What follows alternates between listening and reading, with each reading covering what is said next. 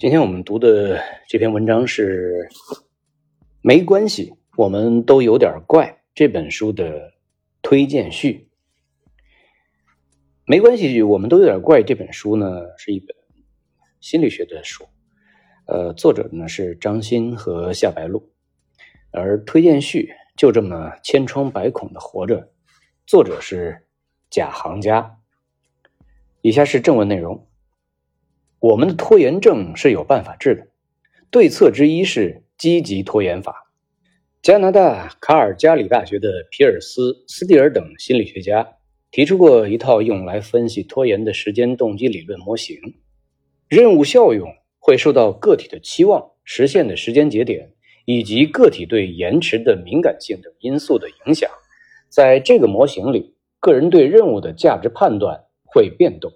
那个被拖延的大任务的死线越近，越会把其他相对小的任务衬托的轻松乃至可爱。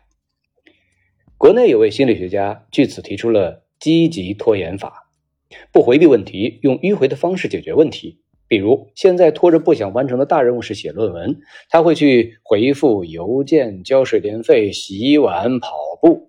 和写论文比起来，这些事儿变得可爱起来。成了减压放松的游戏，确实如此。我也是只有在写稿前才会爱刷碗。那论文怎么办呢？拖到不能再拖的时候，终究还是会写的。作为一个负责的人，他只能拖，最后还是会如期完成。所以，能让自己感觉更好的方法，就是用曲线迂回的方式，把这段必经的拖延时间用来做平常也在被拖延的小任务。这是积极拖延，是相对于把等待时间用来刷剧、打游戏的消极拖延来说的，因为那根本也玩的不踏实。这位用专业知识重塑拖延症的心理学家是北京大学心理与认知科学学院的副教授张欣。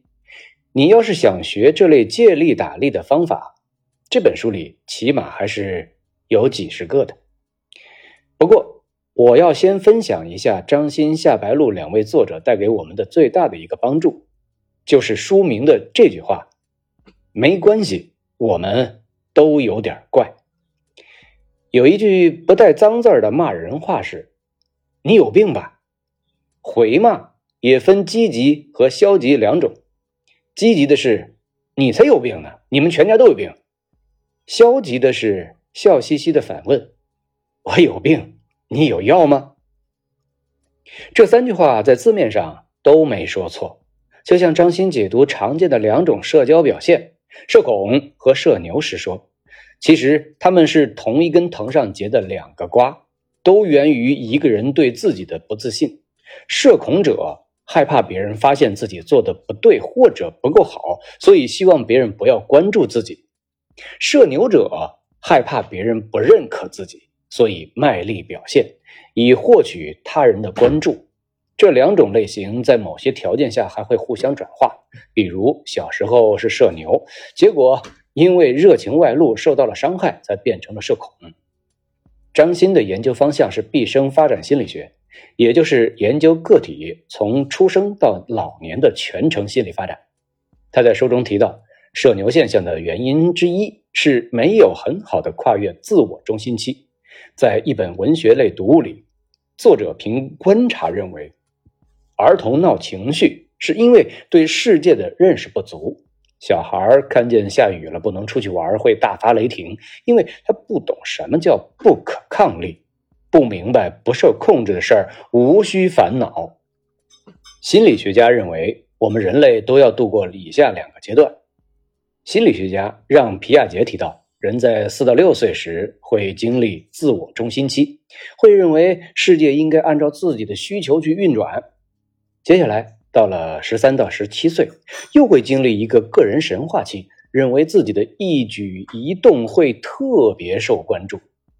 如果人在跨越这两个成长阶段时没有完成去自我中心化，没有认识到自己并不是世界的焦点和中心。就会留在总渴望被大家关注的状态里。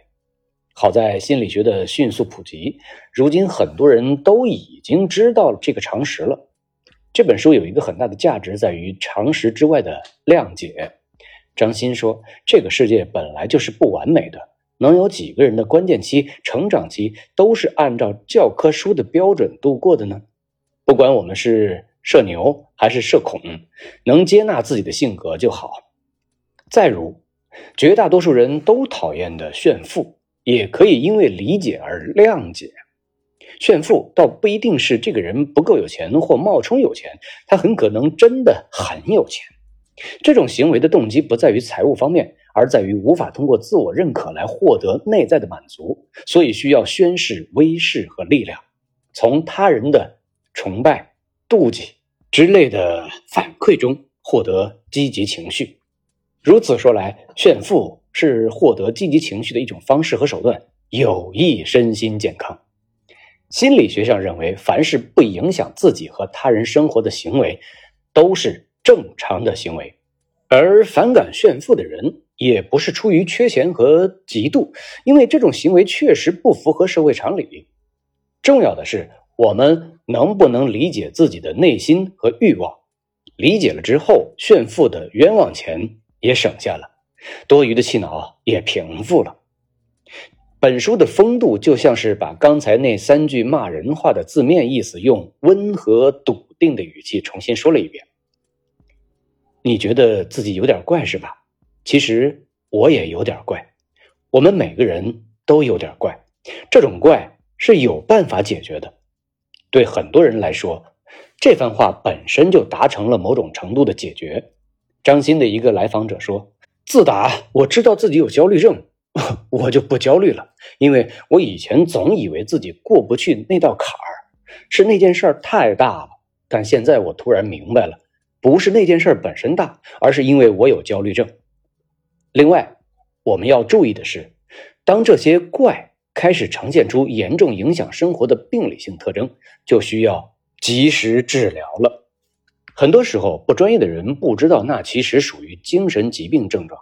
我在这方面有教训。几年前，我去录一档节目，也不知道谁起的头，几个男嘉宾开始讨论起产后抑郁。我们一唱一和的认为，那根本就不是真正的抑郁，属于没事找事儿，好像还当场玩了个谐音梗。节目播出之后，我妻子找我谈话：“你这个不知好歹的人，不懂得做母亲的付出，不知道整夜整夜以泪洗面是什么感觉，不说，还要公然胡说八道伤害我们。”我就问你。我带孩子的时候你在干什么？为什么你那时候看了那么多的电影和美剧？我现在读到这段话，还是一身冷汗。除了产妇群体，大部分人对产后抑郁的认识不足。毕竟，大多数人对产后抑郁的了解仅限于新闻报道中最极端、最悲惨的事件。数据显示，产后抑郁的发病率在百分之十左右。如果辅以积极的心理咨询或治疗手段，大约。百分之八十的轻症患者的症状可以在一到六个月内自行缓解。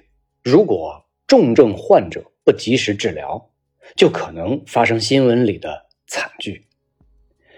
说远了，重拾一下本书的谅解方式。我们都有自己的痛苦，我们都可能不理解别人的痛苦。我这倒不是要粉饰我自己的错误，粉饰内心问题是没有用的。那些我自以为能逃过的惩罚，都会乔装改扮的埋伏在前面。越回避它，越压制它，它就变得越诡异、越强大。我要说的是，了解心理学常识的必要性。张欣当初报考北大的心理学专业，以为自己学的是读心术，而他现在最爱说的是，学心理学的，一不读心，二不算命，三不解梦。现在，在他看来，学心理学可以让人学会理解各种看似怪诞的行为，学会理解他人，也更能认识自己。具体到我们个人，知道这些之后，可以对着那个埋伏在前面的内心怪物说：“你出来吧，我看见你了，咱俩好好谈谈。你觉得自己有点怪吧？其实我也有点怪。”我们读这本书也有两类读法，一类是把它当成说明书，书中的很多篇目来自具体问题的科普文章，有清晰的成因加解决的问题导向；可以让我们直接找到缓解方法。比如和开头那个积极拖延法有关的问题：为什么越焦虑越不想动？因为焦虑引起去甲肾上腺素大量堆积，反过来损害人的神经系统。认知资源都被调走处理焦虑了，怎么还有余力思考呢？有用的一个解法是，要摆脱积极筹备之中的状态。这种状态会让人沉迷于还没有干就已经被认可的假象，所以目标只要说出来，成功率就会降低。可以把大目标拆分成几段完成的小目标。目标定的太高，容易失去控制感。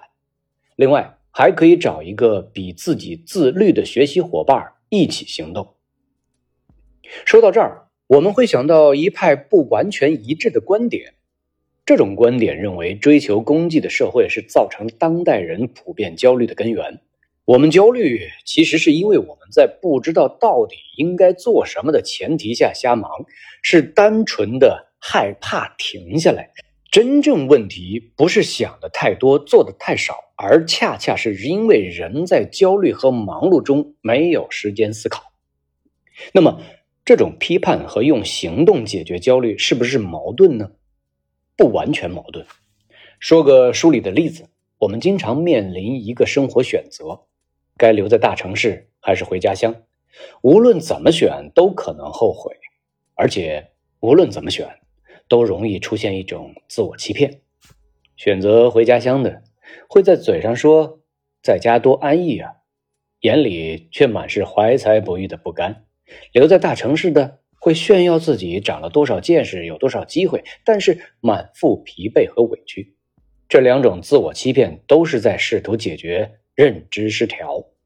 所以说，现在的人焦虑到底是因为太忙不知道停下来，还是该忙却拖延？都不是，是不能通过有效的忙碌认识自己想要的是什么。关键是行动的有效性，基础还是行动。只有行动了，才能面临选择；只有通过选择，才能证实自己真正想要什么。我从古典老师那里听来一句形象的话：“不要站着想，要边走边想。”这也是这本书的第二类读法。通过书中给出的具体问题，实现疗愈成长的基础，自我接纳。我们会焦虑、抑郁，我们可能会被恶人精神控制和精神虐待，起因都是我们不能接纳自我，认为自己需要他人的拯救和认可。一个完全接纳自我的人会说：“是的，我就是有点怪，那是我自己的事。”而且他已经不再困扰我了，让我们就这么千疮百孔的生活下去吧，把这些孔洞用来呼吸空气，用来彼此谅解。